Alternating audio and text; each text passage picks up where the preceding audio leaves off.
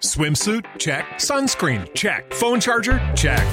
Don't forget to pack the 5 Hour Energy. It fits great in a pocket or carry on, and the alert feeling will help you arrive ready for anything. Now get 20% off when you use code 5HE Travel at 5hourenergy.com. Expires April 30th. One time use only, not valid with other discounts. Remember, visit 5hourenergy.com and use code 5HE Travel to save 20%.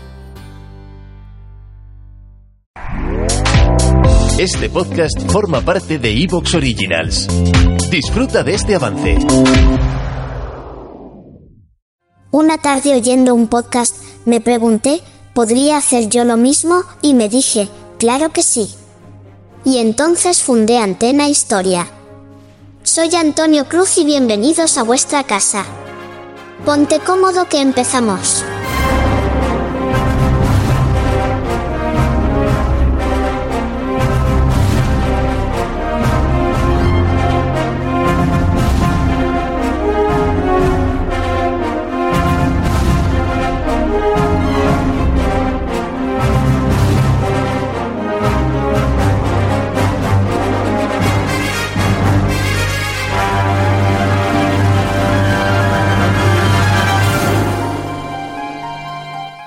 Bienvenidos a Antena Historia.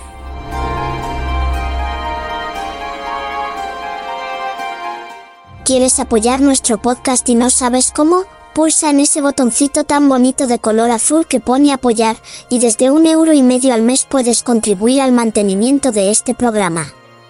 La luz está muy cara, y a mi padre le cuesta muchísimo llegar a fin de mes. Bueno, como a ti también, imagino.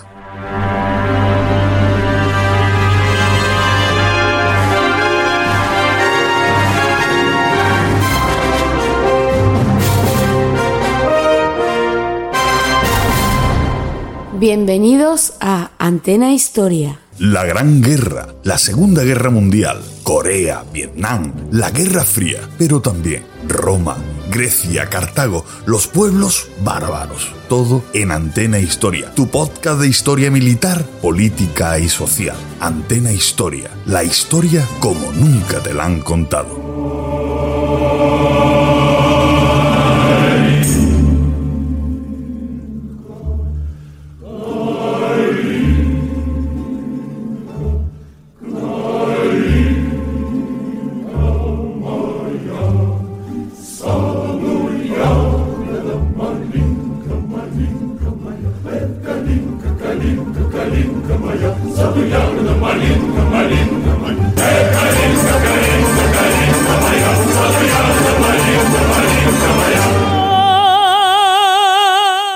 Bienvenidos amigos y amigas de Antena Historia una tarde más a esta mesa virtual donde vamos a hablar del Donbass.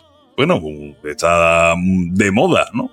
De moda por el tema de, de este de este sátrapa ruso que ha invadido Ucrania y mira por dónde en la zona del Donbass es lo que más le ha interesado, ¿no? El Don, el Donetsk, el tema este. Pero como está tan de moda y como nosotros generalmente hablamos de cosas menos conocidas, pues nos vamos a ir al problema en el Donbass, pero precisamente en el año 1943. Porque se habla mucho, se habla mucho, siempre se habla mucho de Stalingrado, y siempre se habla mucho de Kursk. Pero ¿qué pasa en esos seis meses que hay? Eso no, no lo habla nadie, no lo cuenta nadie. Bueno, pues vamos a coger ese periodo de tiempo, vamos a coger esa cuña que nadie habla y porque Juan Campos, que me acompaña hoy, ha hecho un pedazo de libro, ¿cuántos son? 300 y pico de páginas, que se titula Donbass 1943, Grupo de Ejércitos Don en Combate, de Ediciones Licurgo. Buenas tardes, don Juan. Buenas tardes, don Antonio. ¿Qué tal, chaval? Vamos a ver, mira, que, digo yo, que tengo razón yo en el tema este, que de, de, de, de, lo que tú hablas en estas 300 y pico páginas, no se habla generalmente, siempre se pasa de Stalingrado a Kursk Sí, por, mm, casi siempre pasa así, pero no solo con esta batalla, con esta, con esta serie de batallas que vamos a. que se engloban bajo la etiqueta de, del Donbass, ¿no? La, la, batalla del Donbass de 1943, sino que es algo normal en, un, en, un, periodo como es el de la Segunda Guerra Mundial en el frente oriental, que es tan amplio y abarca tanto tiempo. Pensemos que estuvieron en combate desde el 41 hasta el 45, de norte a, a sur.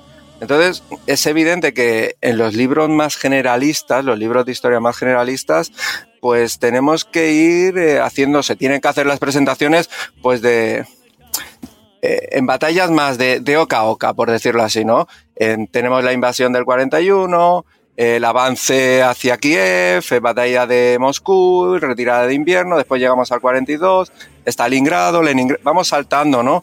Entonces, mmm, quizás las personas o los que les interesa esta eh, este campo temático perciben que esto es un continuo, pero no, digamos, entre que los alemanes atacan, por ejemplo, en el verano del 41 hasta que empiezan la ofensiva sobre Moscú al final, en esos tres, cuatro meses acontecieron infinidad de batallas. Algunas de ellas tan importantes como quizás la batalla de Moscú, pero se pasan desapercibidas, porque en el libro, en la presentación, intentamos reducir contenido y no vamos a hacer una presentación tan general.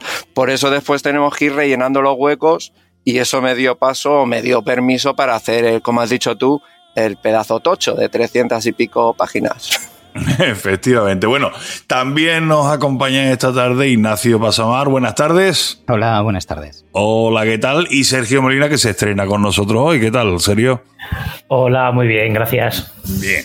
Bueno, pues entonces lo que, lo que decía, porque eh, me, he leído, me he leído el libro, me ha dado tiempo, porque este programa lo íbamos a grabar la semana pasada, pero por cuestiones técnicas no no pudo ser, y me ha dado tiempo de leerme el libro. Y, y es una cosa, Juan, cuando, cuando empecé a leerlo, eh, me acordé de las chicas de oro. ¿Tú te acuerdas de la serie esa? Sí. sí, no, pero porque. A ver qué encerrona, a ver, me tengo encerrona. No, no, que va, que va. Vamos a ver. ¿Tú te acuerdas cuando se le decía a la abuela, a la abuela de las tres chicas, le decía, mamá, cuéntame qué pasó tal y cual? Y siempre decía, sí, Sicilia, 1920. Y empezaba por ahí, ¿no? Bueno, pues al coger el libro, me lo abro y lo primero que veo Operación Barbarroja. Digo, madre, desde aquí empieza. ¿Por qué? De tan, ¿Por qué te has ido tan atrás? ¿Qué quieres, ¿Qué quieres contarnos con eso? Porque eso tendrá una justificación. Mm, principalmente porque la batalla, pensamos que, que la operación de la invasión de Rusia por parte de Alemania en el 41 se puede compartimentar. ¿Vale? Tenemos la campaña del 41, después tenemos la campaña del 42, tenemos la campaña del 43, así, ¿no? Hasta que la derrota en 1945. Sí que se puede hacer, pero quedará, la explicación quedará coja. Faltarán flecos, faltarán elementos que desde mi punto de vista son cruciales. Es decir, la batalla, en este caso, la que vamos a, de la que vamos a hablar hoy, los cuatro, la del Donbass de 1943, se produjo Básicamente porque en el 41 Alemania eh, fue derrotada. Los rusos consiguieron anular la ofensiva Roja y les obligaron a continuar en batalla. Ellos habían planificado, en el 41 me refiero, una operación de corto recorrido, rápida. ¿Por qué? Porque su economía y su industria no les permitía, ellos lo sabían perfectamente, no les permitía entrar en un choque de desgaste, que sabían que debido a las capacidades potenciales de Rusia sí se podía permitir. Entonces, intento que el lector tenga ese contexto para apreciar que las batallas del 43, que empiezan, digamos, ese desde Stalingrado, como tú has dicho, a la batalla de Kursk, si nos damos cuenta, hay mucha gente que dice, no, la derrota de Hitler, ¿no? Eh, de, la Wehrmacht, mejor dicho, en Rusia empezó fue en Stalingrado. Otros te dicen que fue en Kursk. Eh, en Stalingrado se frenó. En Kursk se machacó o se refrendó. Sin embargo, también es verdad que desde Kursk hasta la batalla de Bagration en el 44, ahí hay otra ventana de éxito que podían haber aprovechado los alemanes. Es decir, creo que se tiene que presentar de una manera continua todo, porque es una sucesión de, de campañas. De igual manera que veremos que aquí, en esta batalla genérica ¿no? del Donbass, el, el alto estado eh, ruso metió una serie, serie de operaciones encadenadas una detrás de otra. Una no se entiende sin la otra, porque es una continuación natural. De igual manera que esto es una continuación natural de Barbarroja. Bien. Bueno, Ignacio, eh, Sergio, ¿queréis decir algo? ¿Preguntar algo?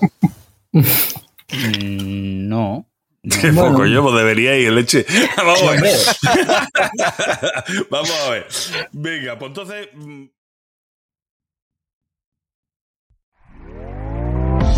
¿Te está gustando lo que escuchas?